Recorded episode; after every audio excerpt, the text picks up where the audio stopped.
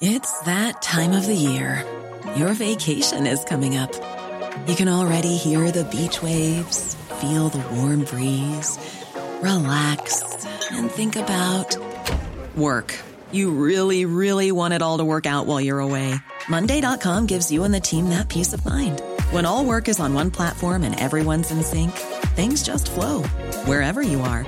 Tap the banner to go to Monday.com.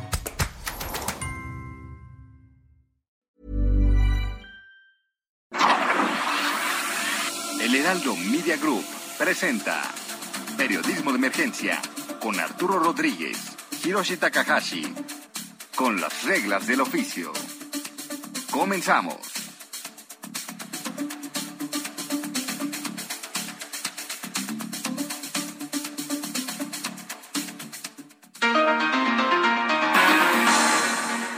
La mañana con tres minutos y como siempre es un privilegio saludarle en esta ocasión en Periodismo de Emergencia. Yo soy Arturo Rodríguez y me da mucho gusto estar aquí con mi colega, compañero, amigo Hiroshi Takahashi. Un gran gusto, Arturo Rodríguez. Muy buenos días en este domingo 15 de mayo del 2022 en vivo desde las instalaciones del Heraldo Media Group. Monique.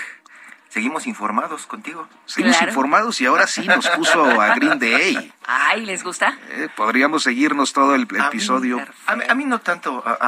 ¿Te gusta mucho, Arturo?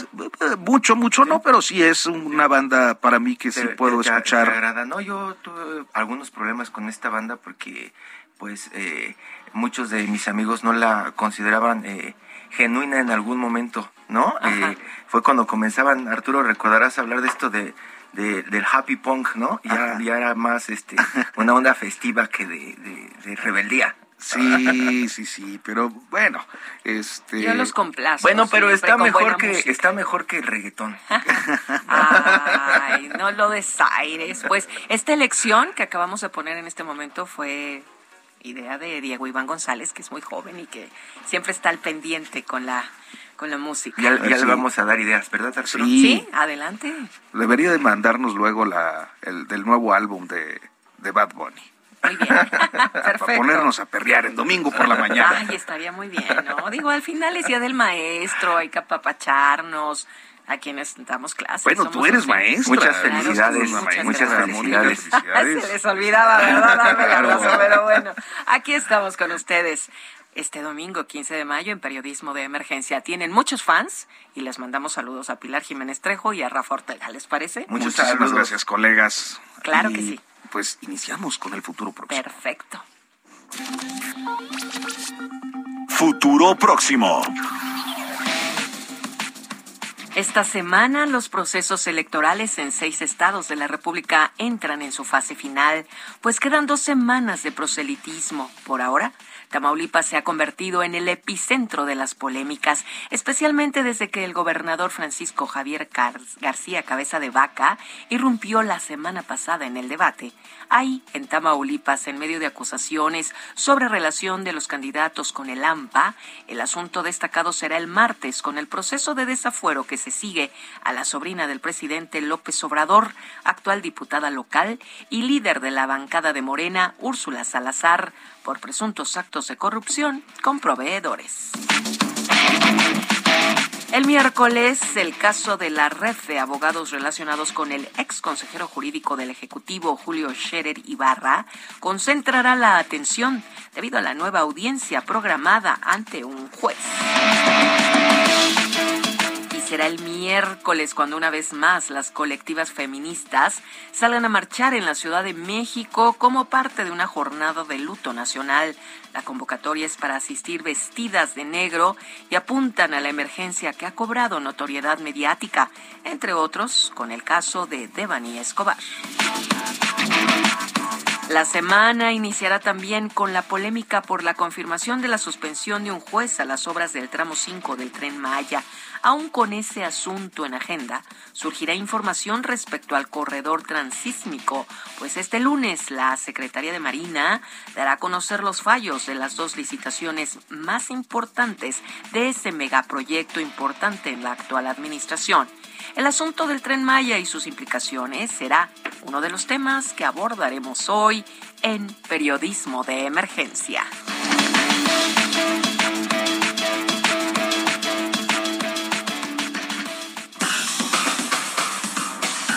En Periodismo de Emergencia queremos conocer y compartir tu opinión. Escríbenos o manda un mensaje de voz al WhatsApp 5580 69 79 42. 5580 69 79 42 y se parte de nuestra mesa de análisis. Pues bien, iniciamos la semana, iniciamos este programa. También muchas gracias a Mónica Reyes por el avance de lo que viene. Y Hiroshi, y pues ha sido una semana intensa en este tema de el internacionalismo mexicano y la qué pudiéramos decir eh, el condicionamiento de la asistencia del presidente López Obrador a que se invite a los presidentes de Cuba, Venezuela, Nicaragua ha estado desde hace algunas semanas eh, pues eh, moviéndose el tema a raíz de esta visita también que realizó el presidente de México, Andrés Manuel López Obrador, a algunos países de Centroamérica y a Cuba, ¿no? Eh, de estar platicando o condicionando eh, supuestamente eh, la presencia de estos de estas tres naciones eh, en esta cumbre que se llevará a cabo en Estados Unidos. Todos los días Arturo pues ha habido casi todos los días respuesta desde Estados Unidos no de, incluso desde la vocera de la Casa Blanca no ha hablado de al respecto que todavía no se lanzan las invitaciones. Hemos visto al embajador de Estados Unidos en México Ken Salazar eh, eh, pues eh, como un asiduo visitante de Palacio Nacional cada vez que lanza estas advertencias y también por ahí Marcelo Ebrard con, con, con el embajador un poco pues de lado haciéndole segunda al presidente de México a través de Twitter. Sí, es una posición compleja porque estaba leyendo el New York Times esta semana que para algunos eh, eh, funcionarios diplomáticos estadounidenses la lectura es que eh, hay una especie de boicot, porque además el presidente López Obrador no es el único, se le ha sumado Honduras y por el otro lado Bolsonaro, ¿no? Que, que, no, va, no va. No va a ir Bolsonaro, Bolivia amenaza con oír, el presidente de Argentina también de gira en Europa, eh, mandó a decir que sí está de acuerdo, que sí va a ir, pero está de acuerdo en posicionamiento de México. Eh, pues sí, eh, esta parte del boicot parece que no le cae bien a, Biden en este momento. internamente es un mensaje eh, importante en el sentido de que pareciera que los Estados Unidos, ya desde la época Trump, que, que fue tan eh, pues complicada para su relación con muchas naciones, particularmente las latinoamericanas, México en concreto, pero con esta, una especie de interpretación yo diría, una interpretación que refleja la pérdida de liderazgo del gobierno estadounidense en el continente. Sí, algunos algunos analistas incluso lo están haciendo haciendo la lectura eh, en columnas, al menos acá en México. Eh, esa es la, la posición de, de, New York Times y de algunos periódicos allá, ¿no? El tema de el tema del boicot. Pero acá en México de lo que hablan es de que el presidente de México incluso estaría como apoyando a Donald Trump en estas intenciones de reelección que tiene en Estados Unidos y dándole la espalda a Biden, ¿no? En un de los temas que ha sido pues eh, foco de atención allá en Estados Unidos y que le ha generado muchísimos problemas a este gobierno, que es la migración, los ilegales. Sí, todo un, eh, asunto eh, complejo en la relación binacional desde hace, que será, unos cinco o seis años y que además ha puesto también en aprietos a, la política interior, ¿no? Eh, eh, la forma en la que se envió a la Guardia Nacional a la frontera sur, la recepción de repatriados o de personas en espera de un, un fallo sobre sus demandas de juicio, de juicio político, de asilo político. este, entonces, sí, eh, es, digamos que para las dos naciones, estas agendas internacionales tienen efectos internos, ¿no? Tienen efectos internos. Eh, eh, algunos mencionan eh, que estas charlas también del presidente hacia Estados Unidos son un poco inofensivas, dicen algunos, porque Porque de pronto eh, dicen eh, algunos observadores, el presidente dice una cosa y hace otra cosa, y como mencionas Arturo, podría estar diciendo que eh, no está de acuerdo con Estados Unidos, que tienen que invitar a estos países, pero al final, pues el presidente pues no le gusta salir también, ¿no? No le gusta estar por allá. Entonces dicen que está matando a algunos pájaros con un tiro, ¿no? eh, no va, queda bien con sus amigos y sus amigos de todas formas tampoco pueden ir porque en una de esas imagínate que cae alguno de estos personajes que están acusados de violar los derechos y que lo metan a la cárcel. ¿Qué pasaría, no? Entonces es como un juego también, un juego verbal que pone al presidente de México pues bajo los reflectores no solamente de los diarios nacionales que ya toman como agenda todo lo que él dice en la mañanera, ¿no? Básicamente pues como bien dices, ya comienza a ocupar espacios en The Washington Post o The New York Times y algunos otros medios que pues no acostumbran darle mucho seguimiento a todo lo que dice el presidente, ¿no? Y es que el condicionamiento es eh, interesante eh, desde distintos ángulos, pero creo que uno de los que está por ahí eh, en el aire es el hecho de que en, en, este, en este contexto eh, recibir o hacer la invitación a Nicolás Maduro es imposible porque el gobierno de Estados Unidos reconoce a Juan Guaidó. ¿No? Eh, aunque en los hechos el, quien gobierna es Maduro, eh, Estados Unidos se supone que reconoce al, al, opositor, ¿no? Eh, entonces, eh, es prácticamente imposible que se... imagínate que llegue Maduro y que de pronto le saquen 20 cargos por narcotráfico, ¿no? Imagínate, lavado de dinero y asociación delictuosa o cualquier cosa de lo que a veces le sucede a algunos mexicanos que quieren ir a hacer shopping allá y te tienen que quedar.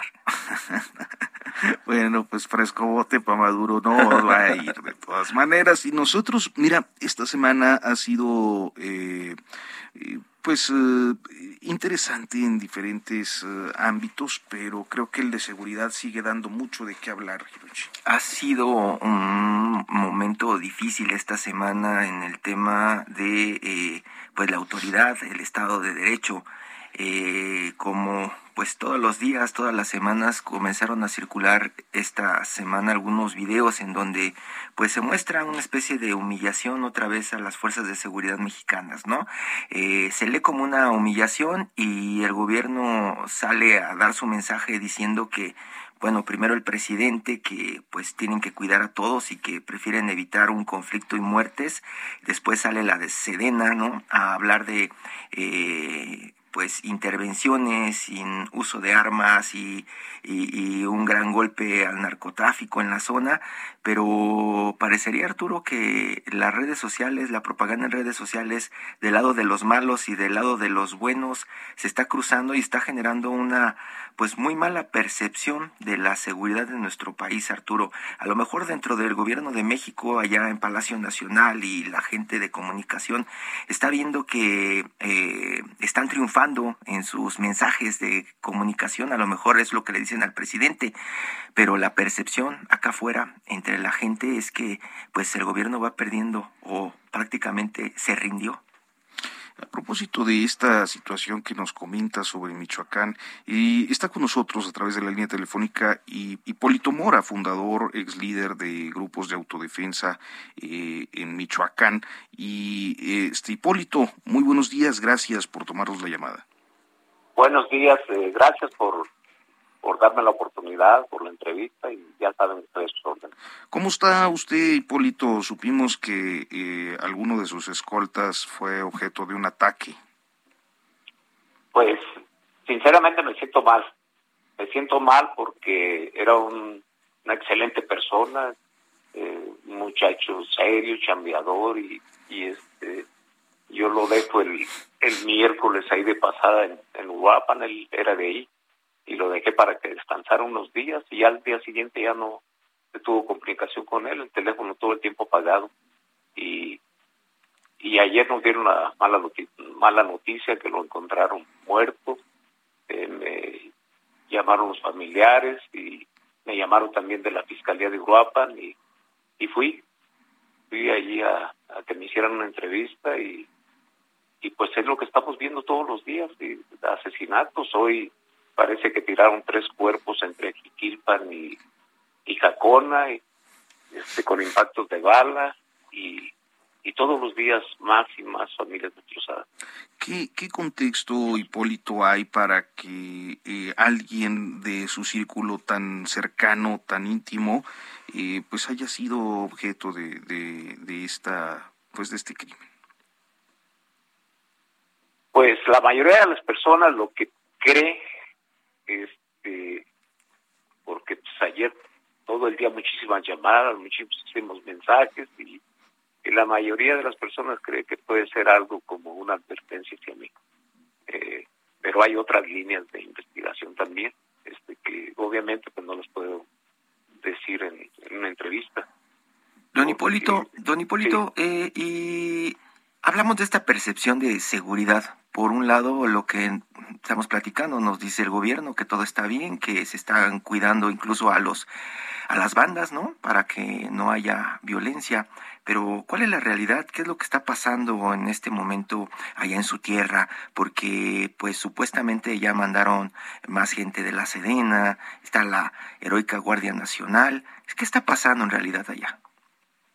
Pues eh, sinceramente yo no sé para qué mandan tanto elemento para acá. Nada más andar gastando en gasolina porque pues ya lo vimos lo que pasó en Nueva Italia, este, cómo los hicieron correr y y, es preocupante ya para los ciudadanos ver que quienes tienen que dar seguridad a los ciudadanos eh, le corran al crimen organizado. Entonces, ¿quién nos va a proteger? Eh, yo lo que he visto de un tiempo acá que eh, el crimen organizado ha rebasado las autoridades. No se atreven a, llegar y detener a nadie. de una total libertad para que actúen y hagan lo que les dé regalada gana. Ahora también algunas declaraciones por ahí que hay de algunas personas, del gobierno. Eh, yo desde mi punto de vista creo que es como motivarlos, como motivar a los delincuentes, como decirles hagan lo que quieran, no hay ningún problema, no vamos a ir por ustedes. Están prácticamente pues dejándoles eh, libre el camino. ¿Y ustedes eh, como autodefensas eh, pueden seguir operando o también cambió la situación? ¿Se van contra ustedes en lugar de irse contra ellos? Bueno, yo ya tengo tiempo que, que no ando de autodefensa, no soy de autodefensa. Por ahí hay algunos, este, entre comillas, autodefensa. Pero están compuestos casi por puro delincuente. Es que eso es lo que estábamos viendo. De pronto eh, desaparecieron estos grupos de autodefensa y pues ahí la pregunta es quién quién cuida, quién cuida, quién los cuida. No, no, no, nadie. Este, los delincuentes lo que hicieron fue copiar algo parecido a lo que hicimos nosotros, los verdaderos autodefensas. ¿Qué hicieron? Se pusieron la playera, se autonombran autodefensas y, y es, lo que estamos viendo ahora acá en Michoacán. Eh, y se pasean con armas de grueso calibre por donde quiera. Este, pues desafortunadamente no hay quien haga algo, no hay quien los detenga y, y, este, y eso es lo único que estamos viendo. Eh, ya no nada más en Michoacán, en varios estados, muchísima violencia. Este, y tal parece como que como que no vamos a a verla más pronto. Y, y, de pronto lo que llama la atención también es que en este momento atacan a una persona de su círculo cercano y eso también se podría interpretar como que ustedes van a tener que hacer justicia, ¿no?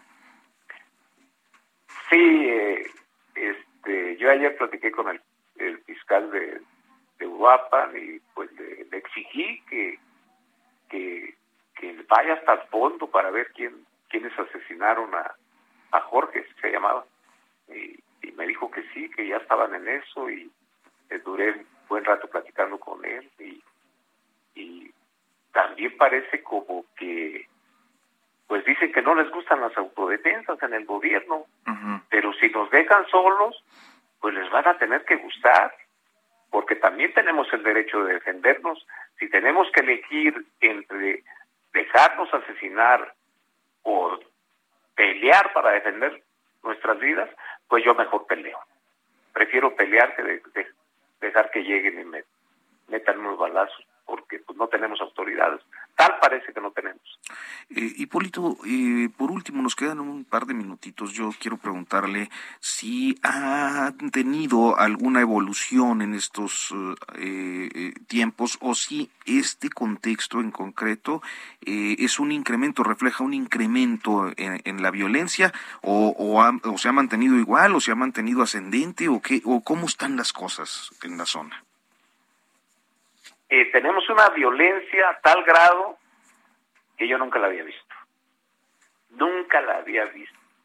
Eh, el cobro de cotas, de piso, extorsiones, secuestros, robos de vehículos, eh, homicidios todos los días por todos lados. No hay nadie en Michoacán que se atreva a hablar y, decirle la verdad a ustedes como lo estoy haciendo yo. Y toda la gente tiene muchísimo miedo, mucho, mucho miedo. Entonces, yo nunca había visto tanta violencia como, como esta que estamos viviendo ahora. Ni siquiera en 2013. No, no, ni siquiera en 2013. ¿eh? Soy sincero, ni siquiera en 2013. Ahora ya es algo descarado. Descarado, no les importa ni a las autoridades ni al crimen organizado que nosotros estamos viendo lo que está pasando. Y digo nosotros los ciudadanos. Vaya, pues una situación compleja que nos eh, plantea Hipólito Mora está en La Ruana, allá en Tierra Caliente, en Michoacán. Y nosotros estamos ya por hacer una pausa, Hirochi, y, y en unos momentos, si usted nos acepta, Hipólito, podríamos continuar después del corte platicando sobre la situación. Sí, claro que sí. Vamos al corte y continuamos.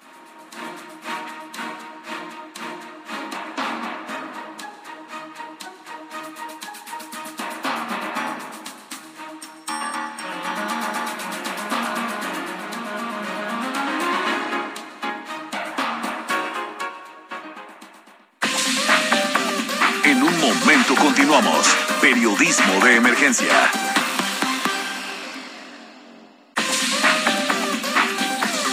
Regresamos con las reglas del oficio.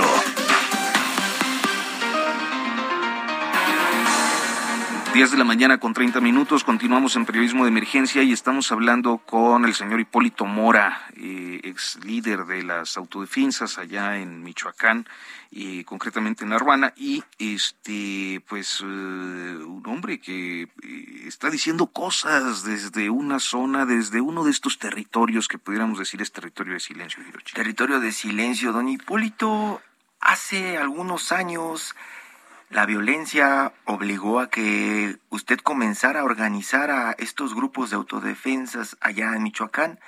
Ahora, pues todo pinta que pues eh, son necesarias. ¿No han estado pensando en volver a organizarse para pues ya tener defensa ante esto que dice usted es eh, descarado?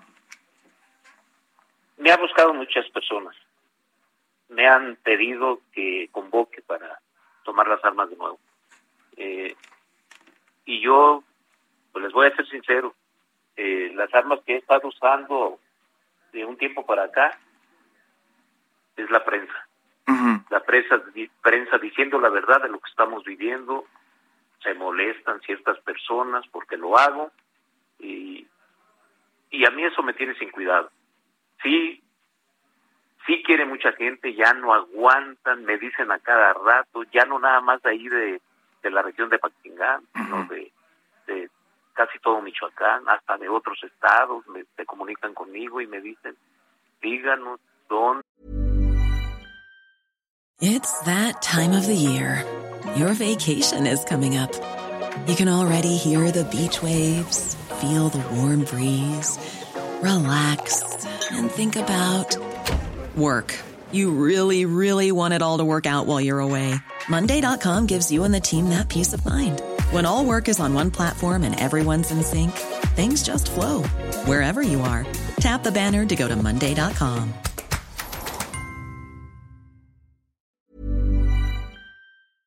Nos reunimos y nos tomamos, los, tomamos las armas. Queremos que sea usted quien, quien nos encabece. Y algo curioso, también empresarios ya, ¿eh? Uh -huh.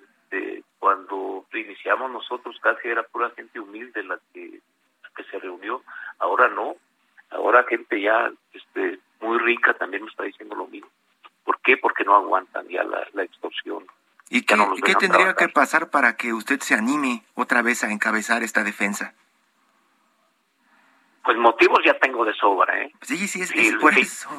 Sí, motivos como para volverlo a hacer tengo de sobra. ¿Por qué? Porque cuando lo hice, yo no había sido lastimado en nada por el crimen organizado.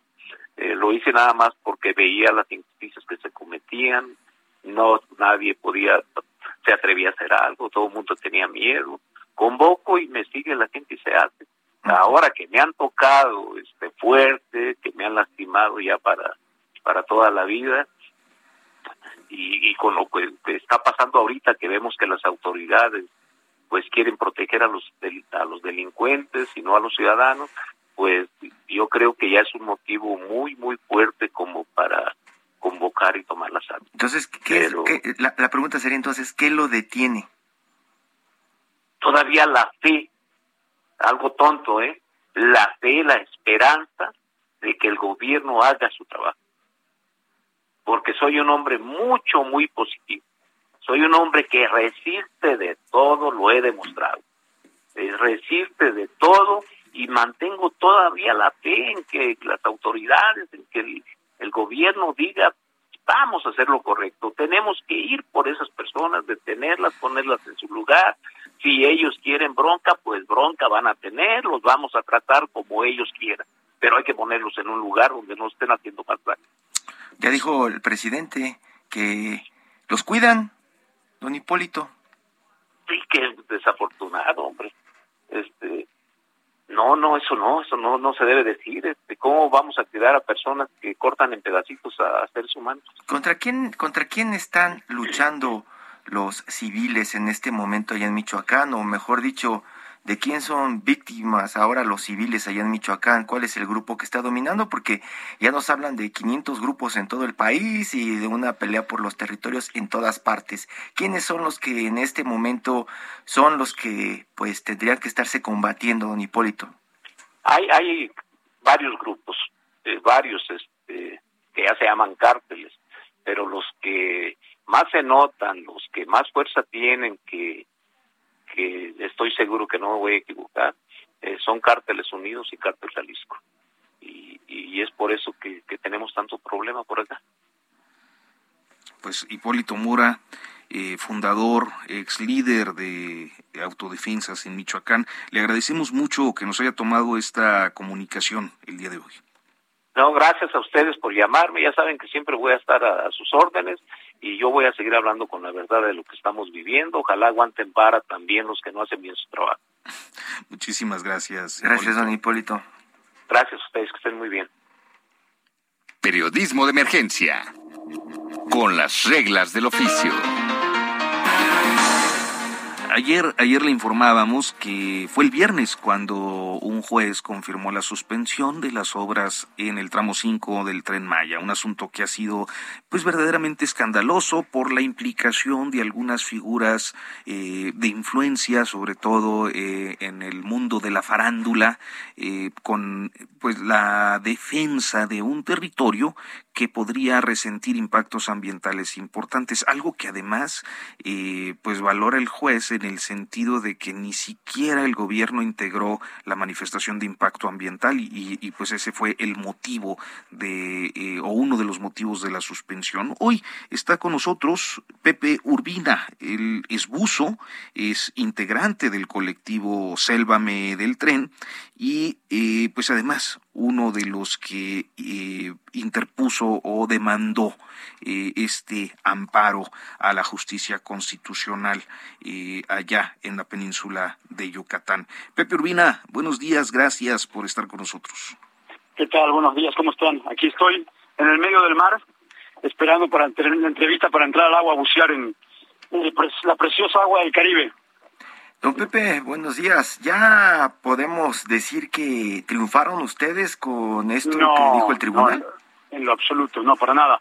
Eh, el jueves, el, Colegio Magisterial se pronunció en cuanto a una impugnación que había hecho Fonatur y Fonatur Maya por la suspensión preventiva. Eh, los magisteriados, los, ministros se, lo único que hicieron fue decirle a Fonatur y a Fonatur Tremaya, ustedes están infundados, lo que están diciendo no tiene ningún sentido, y confirmaron la suspensión preventiva.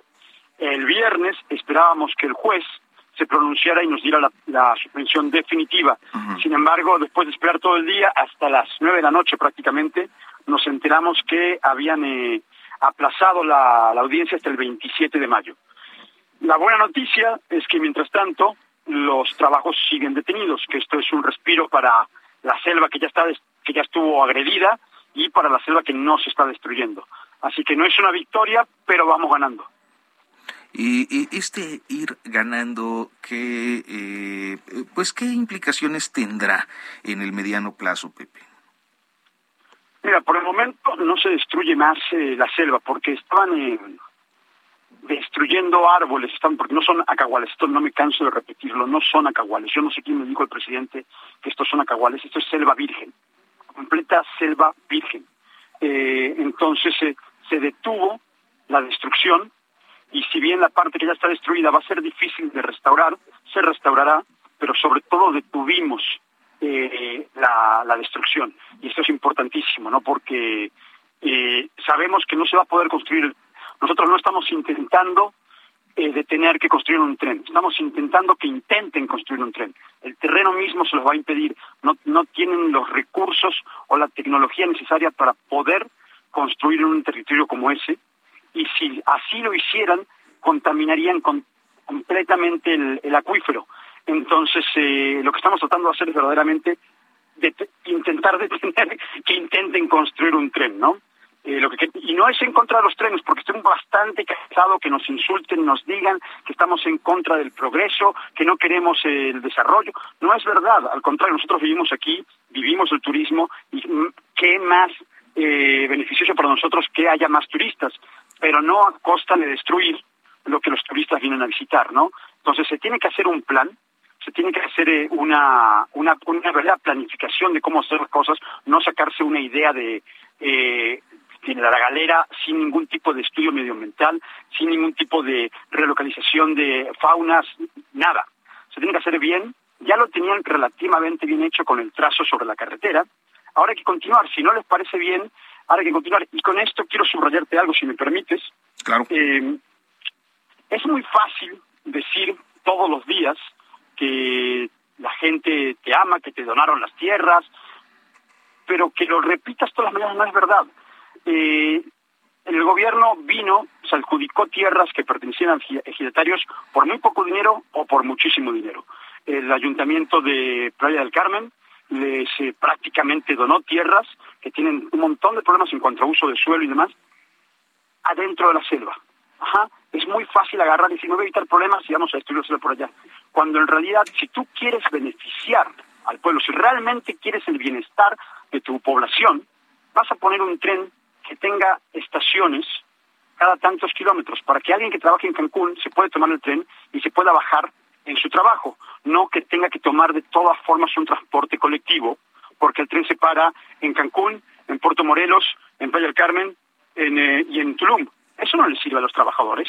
Los trabajadores trabajan en los hoteles que están en medio de estas ciudades. Entonces pones un tren que esté al servicio de la población y que los turistas pueden utilizar. Este tren lo pones o sobre la carretera y aprovechas esta oportunidad para modernizar las instalaciones, como por ejemplo las redes eléctricas.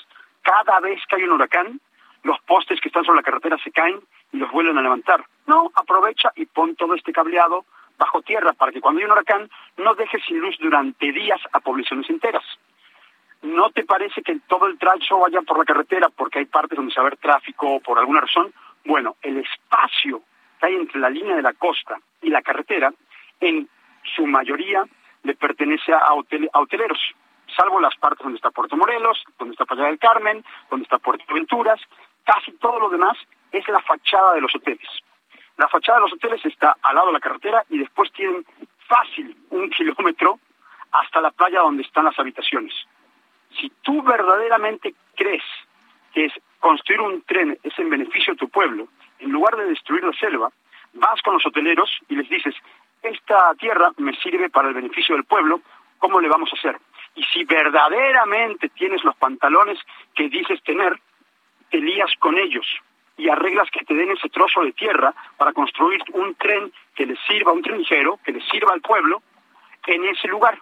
Si los hoteleros te dicen, es que aquí tengo mi fachada, bueno, pues puedes destruir la fachada, la puedes volver a construir 50 metros adentro y no pasa nada. En un año ya recuperaste la inversión. Si tú destruyes todos los cenotes que van a destruir esta construcción, no se pueden volver a construir.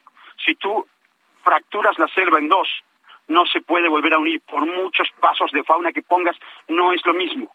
Entonces, aquí se trata del bienestar del pueblo y de alguien que tiene que tener los pantalones para hacerlo verdaderamente bien diciéndole a los señores hoteleros, el tren va porque va y va por aquí, que es donde nos sirve, pareciera, no la selva. Pareciera, Pepe, que nos está diciendo que el presidente López Obrador se sometió a los intereses de los hoteleros. Eh, yo pensé que se había quedado claro desde el principio. Bueno. Digamos que, perdón, pero si el tren, si el proyecto ya estaba hecho con papeles, con eh, permisos, eh, con decretos y demás, para que pasara por el, la carretera, y de repente sin haber tenido ningún tipo de investigación, deciden cambiarlo, no fue porque tuvo un sueño premonitorio, fue porque tuvo que obedecer a intereses que alguien les dijo. Los hoteleros, las inmobiliarias, no tengo ni idea, pero definitivamente lo que se está haciendo no obedece al bienestar del pueblo. Y, también del lado del presidente, del lado del presidente, él acusa que hay intereses económicos detrás de ustedes, ¿no?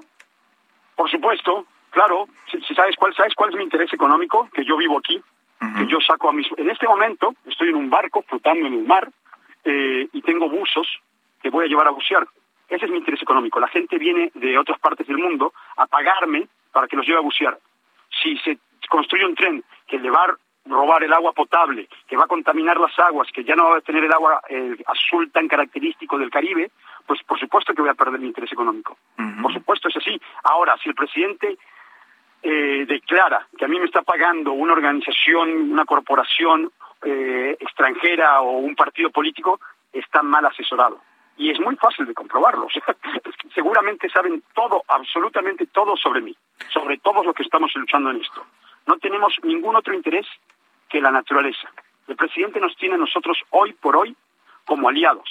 Se puede acercar a nosotros, le podemos explicar todo lo necesario para tomar una decisión correcta, pero si en algún momento se rompe la ley, porque por el momento tenemos la ley de nuestro lado, el amparo está protegiéndonos, seguramente el juez se pronunciará y nos dará la, la suspensión definitiva.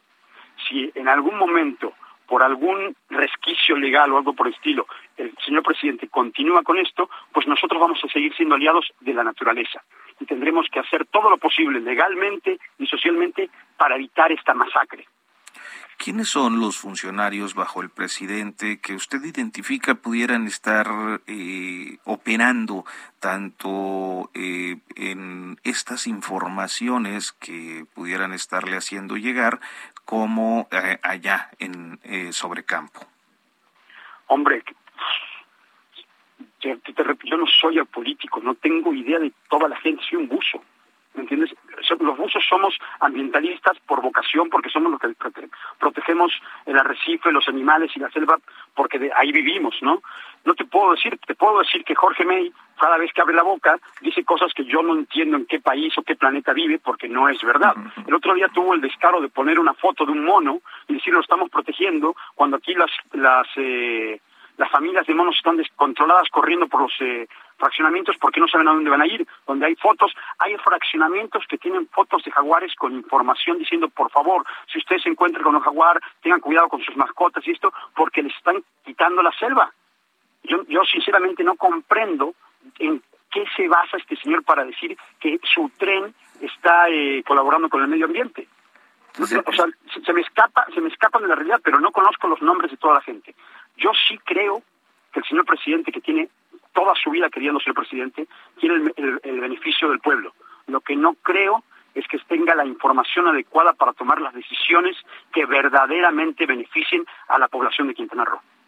Pues eh, Pepe Urbina, buzo, eh, además integrante del colectivo Selva Meltren y uno de los promotores de este amparo, le agradecemos mucho que nos haya tomado la llamada. Te lo agradezco a ti. Perdón si estuve un poco intenso, pero vengo llegando al mar y me encontré con un montón de sargazo en un lugar tan precioso. Hay problemas más importantes de drenaje, de sargazo, y todo el mundo le está prestando atención a esto cuando deberíamos estar ocupándonos de otras cosas. Pero, eh, de corazón hablo con amor. Pero, pero ya no hay sargazo, eso nos dicen.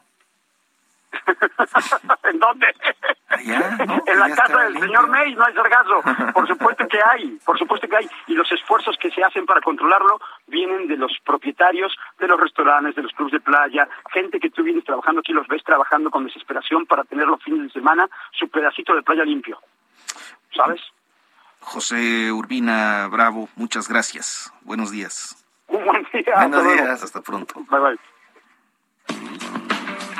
Radiolaria, las canciones que han hecho historia, con Luis Carrillo.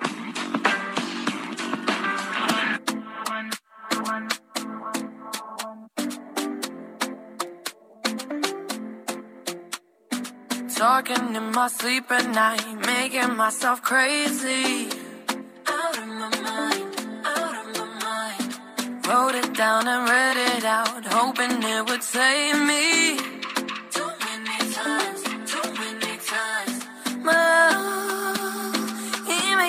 Like nobody else, nobody else. But my love, he doesn't love me, so I tell myself, I tell myself. One, don't pick up the phone. You know he's only calling cause he's drunk and alone. Two, don't let him in. You have to kick him out again. Three, don't be his friend. You know you're gonna wake up in his bed in the morning. Pues bien, hasta lo dejamos un ratito más, ¿no? eh, ya estamos con Luis Carrillo, estimado Luis Carrillo, periodista especializado en música, autor del libro Radiolaria, que por cierto está agotado, mi estimado Luis. Anduvimos recorriendo eh, librerías en días pasados y no pudimos dar con Radiolaria acá en la Ciudad de México. ¿Cómo estás? Arturo, ¿qué tal? Pues eh, no se preocupe, les haremos llegar un libro con todo gusto. Muy bien, muchas gracias. Pues sí, hoy para, para hablar de algo un poquito más, más moderno, 2017 y esta guapa londinense Dua Lipa de origen albano-kosovar, que es hoy día una auténtica sensación, no solo en México, eh, sino en el mundo, ¿no? Sorprendes porque, pues de pronto cuando escuchamos de canciones que han cambiado la historia, pues estamos pensando en canciones viejitas, ¿no? Eh, canciones de generaciones y décadas anteriores. Y esto sí es muy fresco, es Dualipa. ¿Por, por qué, por qué eh, considerarla una canción que pues tiene gran impacto en la música si tiene pues tan poca historia, Luis? Fíjate que tiene poca historia, esa, esa te la podrían contar, como dicen por ahí, la chaviza actual, que para ellos es un fenómeno, pero por otro lado es una anomalía, es un séptimo sencillo de promoción del álbum debut de Dua Lipa que, se dio en 2017 y normalmente un séptimo sencillo pues ya no es así como que la, el gran trancazo y en este caso New, New Rules que es el nombre de la canción lo fue en 2017 y básicamente la canción pues habla de, de, escapismo sentimental como esta chica denominó al tema o, o calificó al tema porque bueno pues si ustedes escuchan la letra básicamente lo que se van a encontrar es una especie de decálogo de qué no hacer para eh, caer en las garras de un chaval que más bien es un chacal, ¿no? Este, eso, es, eso es básicamente lo que ella plantea. De hecho, va enumerando, dice, no levantes el teléfono, solamente te quiere cuando está cuando está ebrio, cuando está solo, no lo dejes mudarte contigo, eh, no seas su amiga, tarde o temprano vas a manejar con él, en fin, una serie de cosas que no te esperarías de una chica, pues a la que le, le sobran, pero de a montón, fans masculinos en el mundo, como esta, como esta guapa Dua Lipa, ¿no? Y sin embargo, pues la canción, insisto, siendo séptimo sencillo de promoción de su álbum debut, fue un auténtico, y sigue siendo un auténtico fenómeno en los shows que tienen a esta chica hoy día en una gira mundial impresionante que vendrá a México a finales de año. Dirían los chavos por acá, amiga, date cuenta, es tóxico. Probablemente se, se, reunió con Yuri y nunca nos avisó, ¿no?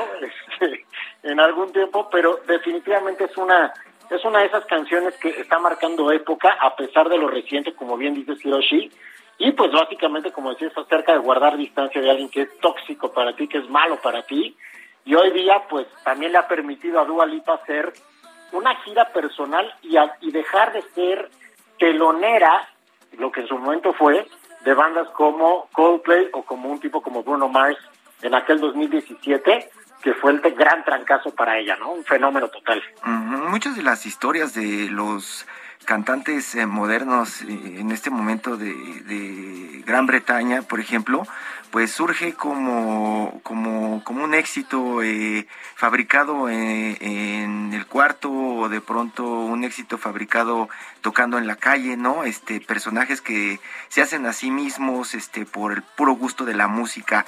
Eh, ¿Dualipa es así? ¿Es, es, mismo, ¿Es el mismo fenómeno o es o algo más producido para el momento? Ella sí es un mix, hay que decir que desde que, desde que llega, ella estuvo en Kosovo durante algunos años de su infancia, la llevan a Londres y pues empieza a topar con toda esta corriente musical impresionante que nunca ha dejado de estar bollante en la capital de Inglaterra. Y por otro lado, bueno, pues, ella tenía una amplia admiración por este pues artistas consagradas desde Madonna hasta una Beyoncé y pues ahí vio donde eh, pues las chicas podían tener una nueva camada de artistas femeninas de enorme calibre, ¿no? Eh, definitivamente hoy día un fenómeno y no por nada vendrá el Foro Sol dos noches, ¿no? Entonces, dos noches el Foro habla Sol. del tamaño, imagínate. Sí, y, y, y, lo que mencionas, pues creo que es importante, ¿no? De pronto es decálogo y otra cosa que pues yo no he encontrado en muchas canciones nuevas es letra, ¿no?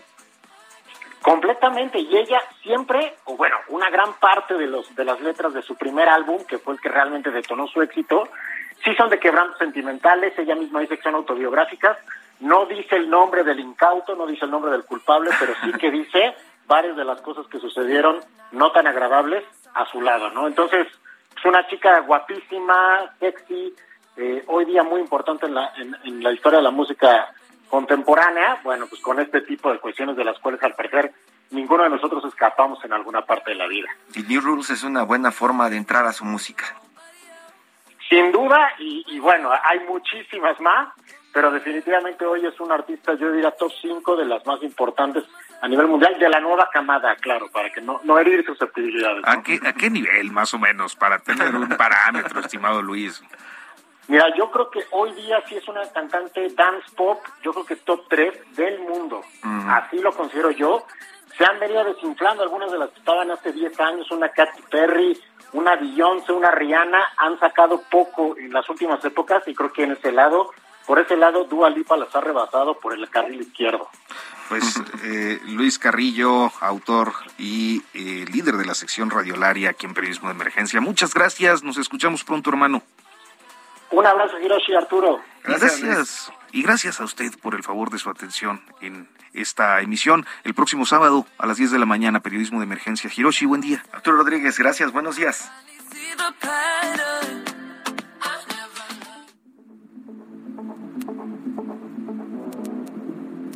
Esto fue Periodismo de Emergencia.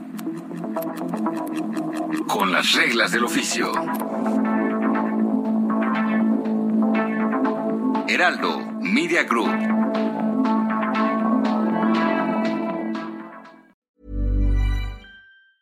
Hi, I'm Daniel, founder of Pretty Litter. Did you know cats tend to hide symptoms of sickness and pain? I learned this the hard way after losing my cat, Gingy. So I created Pretty Litter, a health monitoring litter that helps detect early signs of illness by changing colors, saving you money and potentially your cat's life. Pretty Litter is veterinarian developed, and it's the easiest way to keep tabs on your fur baby's health right at home. Go to prettylitter.com and use code ACAST for 20% off your first order and a free cat toy. Terms and conditions apply. See site for details.